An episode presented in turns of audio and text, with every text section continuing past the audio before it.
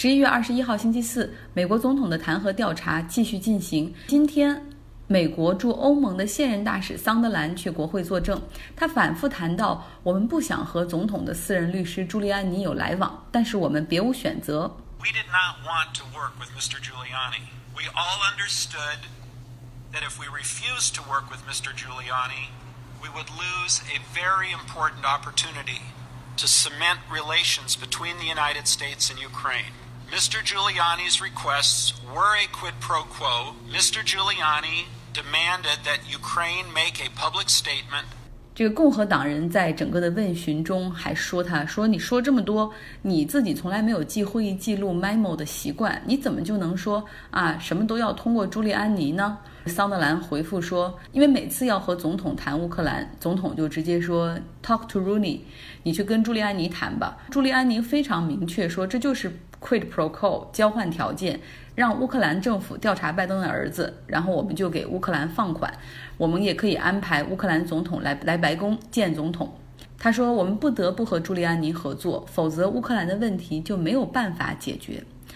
朱利安尼是美国历史上可能最有影响力的总统私人律师了吧？像今天桑德兰的证词中就可以看出，朱利安尼无处不在。其实他所负责的应该是总统的私人事务，而不是美国的外交。那么现在摆在特朗普面前的路很简单呢，可以把朱利安尼开掉，然后指责他假传圣旨，就所有的脏活累活都推到他身上。可是朱利安尼似乎很有自信，他不会这样。就下车了。在《卫报》采访他的时候，他被问到：“你担不担心自己会被 fire 开除？”他说：“不会的，因为我有一些 insurance。”我们可以理解为他有一些能够保护他的东西，也可能是一些额外的证据，让特朗普对他有些敬畏的东西。那么就现在的证词来看，朱利安尼哪怕他自己不出席任何一场听证会，他恐怕都需要有一位律师了。这也是现在。美国华盛顿 D.C. 谈的一个笑话就是 “lawyer needs a lawyer”，律师需要一个律师。今天，民主党的总统候选人们举行了一场新的电视辩论，在这次辩论中，这个弹劾案也成为了一个话题。拜登也谈到了这场因为他儿子所引发的弹劾。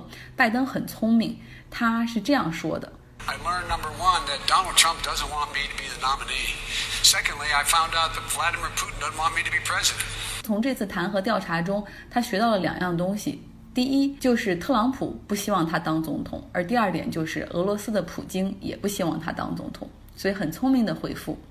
那么说到电视辩论，实际上英国大选在即，那电视辩论也进行了第一场。保守党的党魁 Boris Johnson 现任首相对 Jeremy 科尔宾工党的领袖。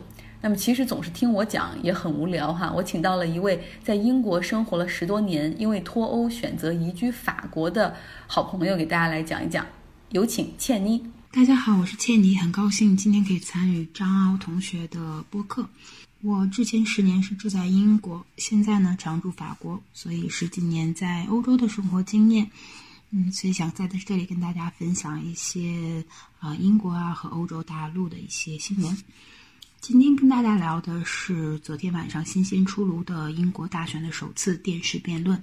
参与辩论的两位呢，一位是当今的首相保守党的领导人 Boris Johnson，还有另外一一个是反对党，就是工党的领导人，他叫做 Jeremy Corbyn。嗯，在讲这场电视辩论的内容之前呢，给大家先铺垫三个背景。第一个是今年年底十二月份要进行的这场英国的选举呢，并不是例行选举，它是因为 Boris Johnson 作为首相拿不到议会对自己脱欧计划的多数支持，没有办法，他召集这个选举，希望可以在选举中让他的保守党多拿到一些席位，自己的脱欧计划可以得到通过。毕竟这个脱欧呢，在英国已经耗了三年了，从二零一六年这个脱欧公投开始，这三年呢，已经换了三个首相。从 David Cameron 到 Theresa May 到 Boris Johnson，虽然都是保守党，但是他们在脱欧的这个问题上都显得非常的无力，没有能力在欧盟获得对于英国更好的、更有利的条款，在议会呢又得不到自己党派和反对党的一些多数的支持，所以现在这个问题就依然很焦灼，大家只能用再次选举来试图解决这个问题。这是第一个背景。第二个背景呢是这两位辩论人，就是两个主要党派的领导人，他们对于脱欧的这个个人意见，也对这场辩论呢产生了很很有意思的影响。首先说 Boris Johnson 这个人，Boris Johnson 呢，在二零一六年的脱欧公投之前呢，是并没有明确表达自己在脱欧问题上的这个意见的。嗯，媒体一直都觉得他其实是不支持脱欧的。但是最后他站出来说自己支持脱欧，要在 Brexit 的这个阵营中呢起到领导的地位，其实是引起了很大的媒体中的很大的轩然大波吧。因为大家都觉得他的选择并不是遵从本心，或者是遵从他自己的呃认识和意见，而仅仅是他选择了一条比较简单的路径。他觉得如果支持 Brexit 的话。可以为自己的政治生涯积攒政治成本。事实来讲呢，他的这个选择也是非常聪明的。毕竟，如果当时他没有选择 Brexit 这一阵营的话呢，今天他可能也做不上首相这个职呃职位。对于脱欧的这个支持或反对的这个选择呢，会被认为说他是一个投机主义者嘛。呃，Jeremy Corbyn 呢，他是工党的领导人，工党的大部分成员呢是非常反对脱欧的。可是 Jeremy Corbyn 的这个人呢，职业生涯中其实他是很明确的不喜欢欧盟这个组织，他觉得欧盟有很多弊病，所以他的个人意见呢，跟他的党派的意见其实是相左的。其实也是为什么 Jeremy Corbyn 在国内没有没有能力拿到很多的广泛的支持嘛，也是因为他自己对于这个脱欧的看法。所以辩论呢，Boris Johnson 也就这个问题呢一直在攻击他。毕竟你是这个党派的领导人，但是你的个人意见又这么强烈，是不是可以有能力领导党派，甚至说领导这个国家呢？这是第二个背景。第三个背景呢是这两个人的背景、性格和他们的人格和政治取向，对这场选举和这个辩论也起到了很大的影响。呃，Boris Johnson 这个人怎么说呢？他其实之前在欧洲。工作过很长时间，他是为英国的媒体，作为欧洲和欧盟的这样一个政治评论员、政治记者、政治新闻的记者出入政坛的。当时他在呃布鲁塞尔工作的时候呢，欧盟的很多政治家呢就对他其实有很大的意见，因为他所写的新闻呢有很强的倾向性，他一直是批评欧盟的，但是他的批评呢并不是证据为基础的。他的很多批评呢，评论员文章呢，都是构建在谎言和一些不实的消息之上的，所以大家他的人格呢，经常被质疑。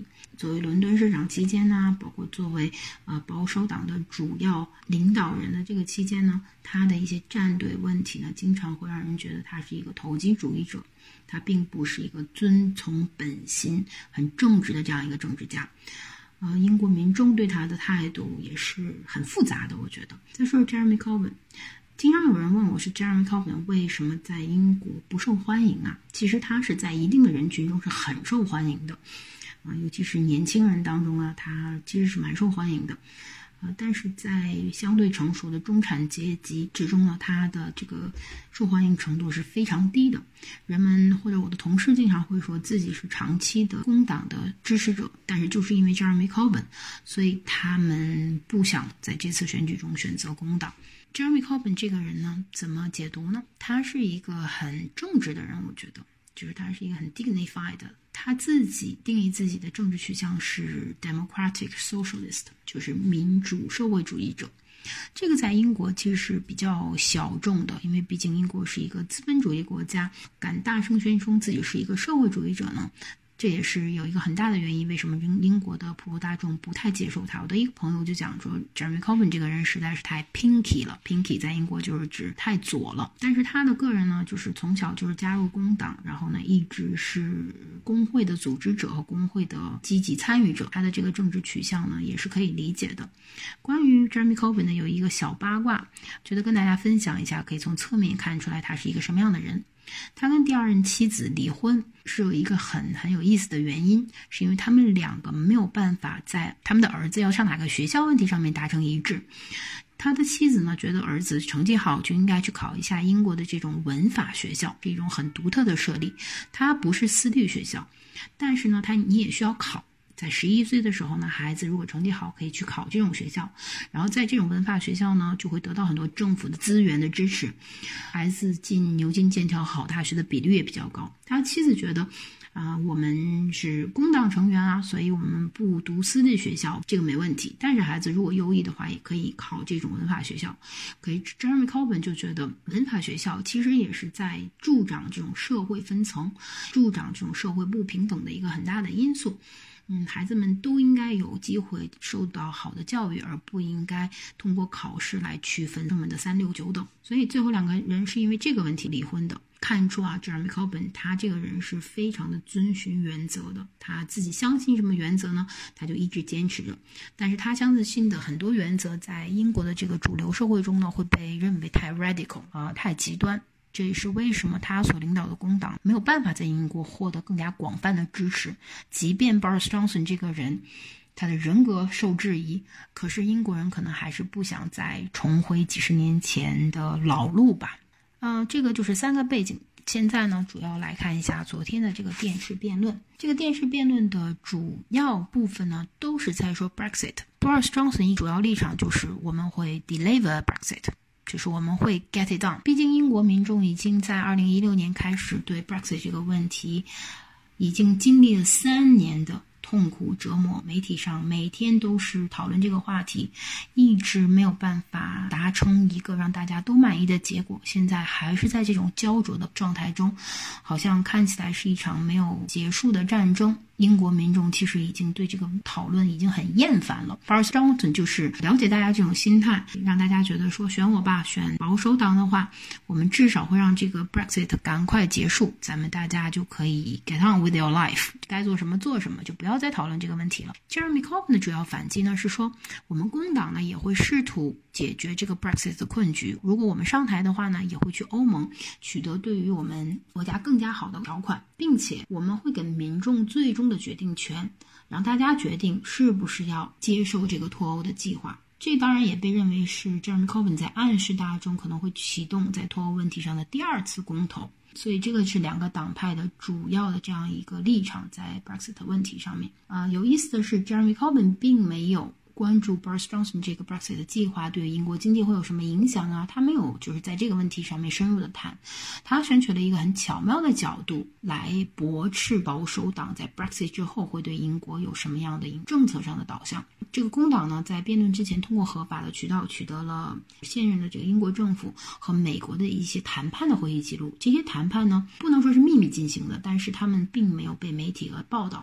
然后 Jeremy Corbyn 呢，就是很有影响力的，拿着这一这一摞纸。啊，像 Boris Johnson 就说，你们这些跟美国的谈判里面有提到说，脱欧之后，如果英国、美国可以达成更加紧密的贸易合作关系的话，美国的企业，尤其是美国的制药医疗企业，可以供货英国的 NHS，就是英国的基本医疗保障系统，然后可以跟英国的 NHS 有更加深度的合作。Jeremy Corbyn 呢就指责这个保守党实际是是拿英国的基本医疗保障系统作为砝码。来诱惑美国和他们签署贸易合作关系，这个行为呢，其实是将 NHS 卖给了美国的政府和大企业集团。他用了这个 “sell” 这个词，其实是很有蛊惑性的。再补充一个背景是，英国的 NHS 就是第一本的医疗保障系统，是英国人的心头肉啊。因为英国是全民医疗免费的，就不管你得了什么重病啊、重症看病、做手术都是免费的。英国人觉得这个是自己保障系统中最完美的一种公正的一种系统啊，所以任何党派呢在选举的时候都不敢碰触这个 NHS 这个系统，即便 NHS 在英国它有一些机构臃肿啊、啊效率低下的这些问题。但是在英国人心里啊，这是他们的一个神圣不可触摸的存在吧。但是保守党在历史上呢，有很多行为是私有化重大行业的，包括铁路啊、交通啊、电讯啊这一些一系列的行业呢。英国政府的保守党，保守党在台上的时候呢，呃，就会采取一些私有化的行为。然后也有传言说，呃，保守党有在讨论这个会私有化 NHS 的一些服务，这个当然是民众所不满意的了。所以 Jeremy Corbyn 就是利用这个角度来攻击保守党，他是让大家觉得说你们确实是可以保守党让你直接 Brexit 了，直接让你们脱欧了。但是你们要想到的是，如果你选择保守党的话，你之后的生活可能会被他们的这个政策影响。保守党并不是 NHS 的守护者，而 Boris Johnson 呢也没有直接讨论 Brexit 的提案啊。他跟 Jeremy Corbyn 呢也选取了一个特别的角度，他在拷问 Jeremy Corbyn 个人对于 Brexit 的立场。因为之前 Jeremy Corbyn 有讲说给民众机会决定，哎，就是被认为是第二次公投。那 Boris Johnson 就说了，那如果第二次公投，你会站在哪个阵营呢？你会为留在欧盟摇旗呐喊吗？毕竟你自己本人并不是支持留欧的呀，你怎么代表你的党派和选选你的这些选民呢？所以他也选择了一个攻心的角度。任首相，尤其是如果选选民选工党选 Jeremy Corbyn 是为了不脱欧的话呢，他们并不是选择了一个很好的候选人。其中有一个很有意思的插曲呢，可以反映出 Boris Johnson 这个人的人格。主持人有问 Boris Johnson，直接问他说：“Does truth matter？真相对你来说重要吗？”Boris Johnson 轻描淡写的回答了一句：“It matters，重要啊，对我来说重要啊。”然后现场就爆发出了很大的笑声。《卫报》的评论员文章也在讲说，其实这场选举呢，对于民中英国民众来讲，可能就是一个笑话，并不认为这是一场很重要的选举，因为摆在他们面前的两个候选人呢，都各有问题。他们选择的就是从两个都不是很好的选项中选择一个 less worse 不那么差的选项。其实从茜妮的讲述中，大家可以看到，Jeremy 科尔宾。他所坚持的立场，然后包括他为什么不不受英国人的喜欢，为什么和第二任妻子离婚的故事很赞，感谢茜妮。那么顺着英国的事情，我们继续来说一说英国伊丽莎白女王的第三个孩子安德鲁王子吧。安德鲁王子宣布，他将不再出席任何的王室活动，也不再履行 royal duties，因为他实在是任跟 Jeffrey Epstein 有关。真的是给整个王室都带来了阴影和危机。同时，他还说他可以去协助调查，那么加了一个条件，就是 if required，就如果有被要求的话，我可以去。那么之后，美国爱泼斯坦案件的受害者的代理律师说。那么，请安德鲁王子，如果他真的是自愿协助调查，请他迅速和美国的法庭取得联系。如果他不愿意来的话，那么律师说了，我们有两条路：第一个就是启动刑事犯罪调查，看他和 Epstein 是不是同谋，比如说共同教唆和诱使、逼迫未成年人卖淫；而第二点就是，我们有一个民事犯罪调查正在进行中，有一个在十五岁的时候被诱骗到 Epstein。豪宅内被强奸的女性，那么他也启动了这个调查，很可能会传唤安德鲁王子来美国做证人。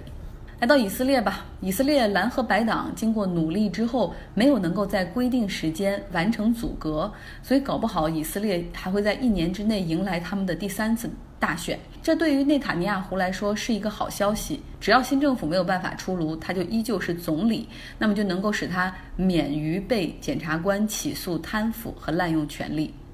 最后说一下，我最近想换一个新手机，目前这个已经用了三年多，然后就觉得是时候了。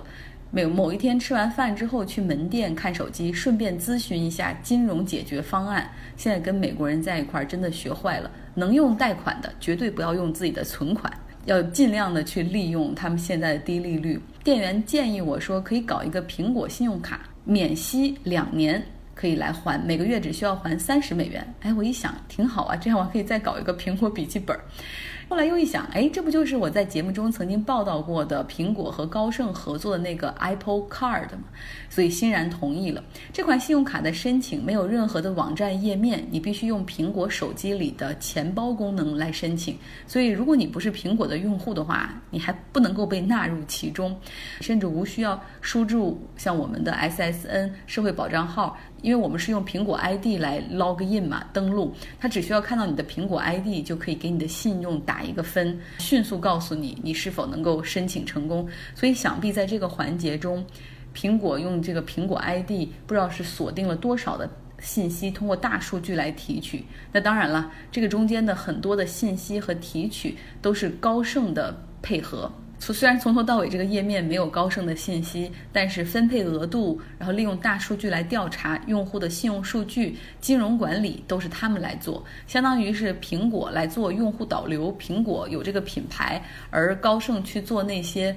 比较后台的工作，这个卡片现在在美国好多人都在申请，因为无需年费，刷卡还会返现，并且不设这种返现的额度限制。比如说，好多像 Discover，它可能一年就返你，比如两千美元封顶等等哈。买苹果的产品还可以无息分期。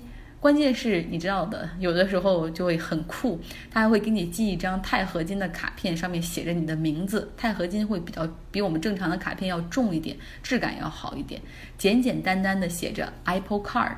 为这款产品，其实高盛。付出了很多努力，但是呢，要不是我报道了这个新闻，我可能也不知道这跟高盛有半毛钱的关系。所以，如果你想补课的话，可以去找之前有一期节目叫做《高盛的零售银行困局》。好，今天的节目就是这样，感谢大家的收听，祝大家周四愉快。